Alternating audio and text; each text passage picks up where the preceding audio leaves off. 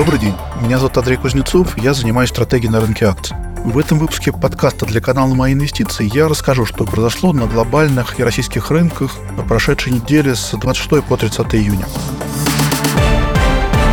Ну, как водится, начнем с глобальной повестки. На прошедшей неделе на рынке акций вернулось позитивное настроение, что называется риском. Индексы прибавили 1-2%, причем впереди были циклические сектора, банки, транспорт, промышленность.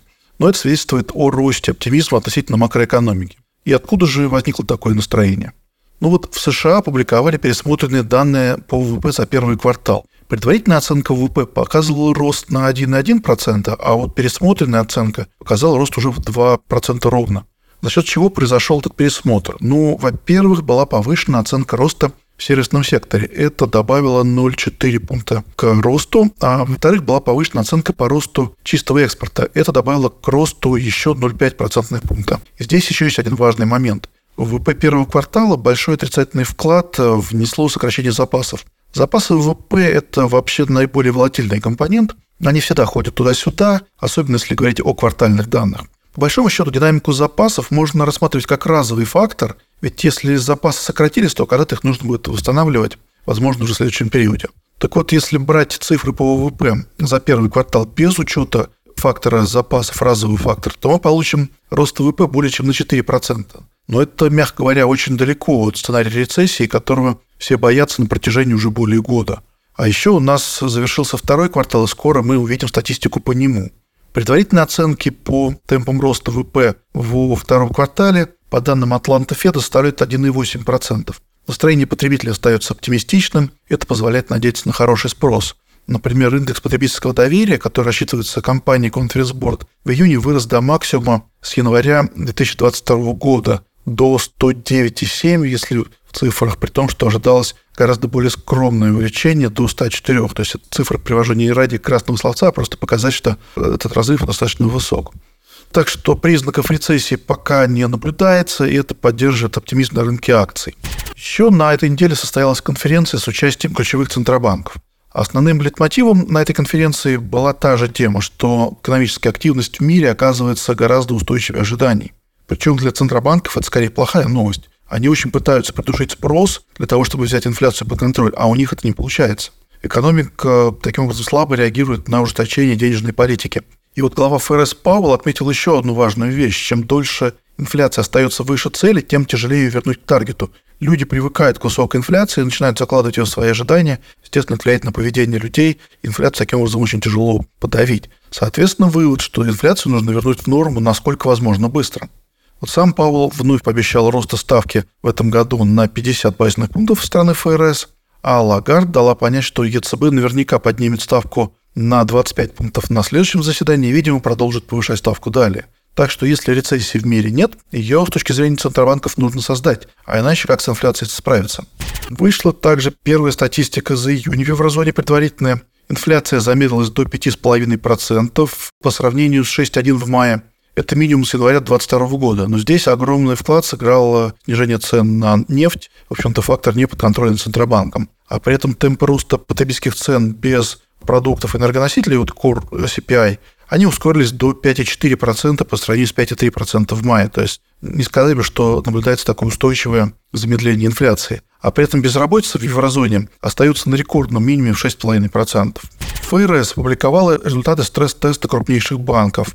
Все показали достаточный уровень капитала в самом стрессовом сценарии. Это важно тем, что после успешного прохождения стресс-теста банкам разрешено выплачивать дивиденды и делать байбеки. Ну и, в принципе, сигнализирует о достаточной устойчивости сектора. Конечно же, это поддержало акции банков, они были в числе лидеров роста на, на рынке США.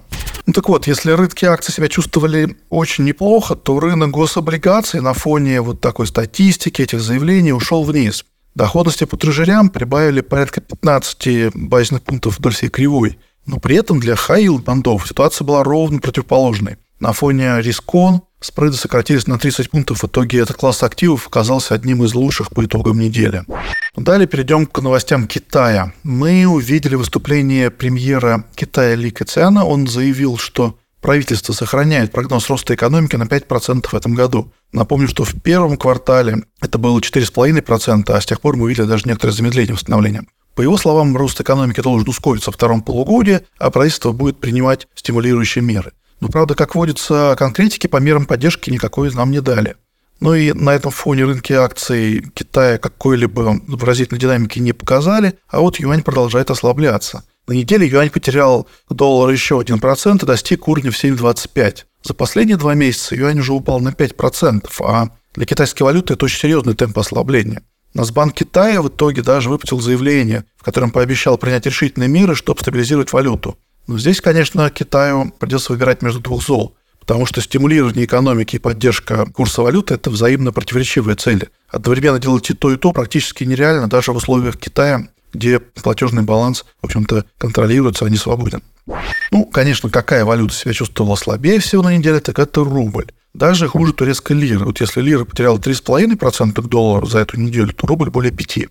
Доллар-рубль вплотную приблизился к 90. Тут объяснение, наверное, следующее. Валютный рынок в последнее время достаточно тонкий и сравнительно небольших объемов достаточно, чтобы двинуть курс. Естественно, события последних выходных добавили нервозности многим людям и естественным образом могли спровоцировать повышенные оттоки. При этом в начале недели эти оттоки хоть как-то компенсировались продажами валюты экспортеров, которым нужно было платить налоги, но к концу недели эта поддержка исчезла, и доллар быстро-быстро пошел наверх.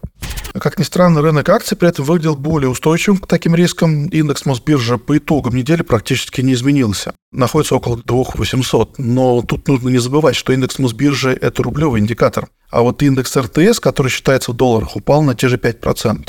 Так что, как говорится, не все так однозначно. Переходим к корпоративным новостям. Самым заметным событием недели стало объявление «Магнита», что офер на выкуп акций у нерезидентов увеличен с 10% до почти 30%. Я напомню, что «Магнит» выкупает иностранцев дисконтом 50%, сейчас даже дисконт уже немножко вырос после роста цены «Магнита». Эта ситуация выгодна всем, Магнит выкупит свои акции за полцены. Это, естественно, добавит стоимости акционерам-резидентам, а иностранцы получат за них хоть что-нибудь, хотя большинство из них уже давно списали свои пакеты в Магните в ноль. Итоге по итогам недели акции Магнита прибавили 5%. Ну и хорошо себя на неделе чувствовали прифы Сургутнефтегаза. Они выполнили свою традиционную уже роль хеджа против ослабления рубля и по итогам недели прибавили почти 10%. Совет директоров Ростелекома отменил ранее принятое решение о созыве годового собрания акционеров. Причины такого решения не уточняются. Акции по итогам недели потеряли 2%. И в лидерах падения на этой неделе были акции МТС. Они потеряли почти 14%. Ну, в основном это было связано, в первую очередь, с отсечкой по дивидендам. Хотя и после этого снижение акций продолжилось. В принципе, это все новости, которые хотелось бы рассказать на этой неделе. Спасибо за внимание. Ждем ваших откликов в комментариях. Спасибо, до свидания.